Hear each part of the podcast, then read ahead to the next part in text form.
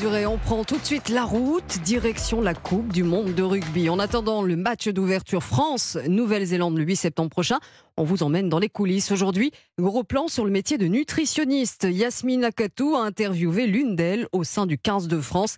Et ce qui se passe dans l'assiette a des conséquences directes sur le terrain. Reportage.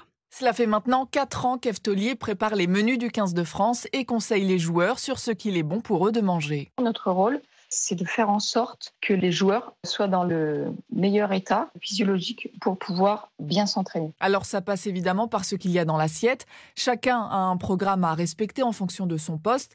Les ailiers doivent rester plus affûtés quand les premières lignes qu'on appelle les gros sont, disons, les poids lourds de l'équipe et doivent manger un peu plus.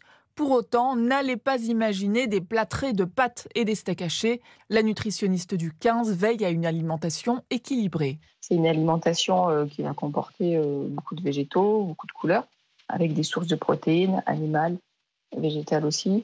Un apport glucidique qui va varier en fonction de la charge. Donc là, on ne mange pas que des pâtes, forcément. On va essayer de diversifier euh, les sources de glucides, notamment les féculents.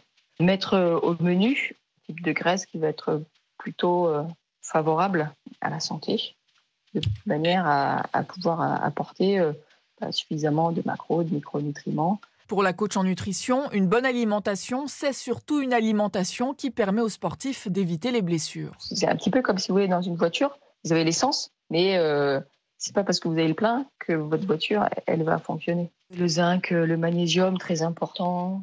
Tous ces éléments-là qui ne sont pas énergétiques mais qui pour autant sont indispensables pour que tous les organes puissent fonctionner euh, correctement. Donc un muscle, va se contracter, il va pouvoir bien récupérer.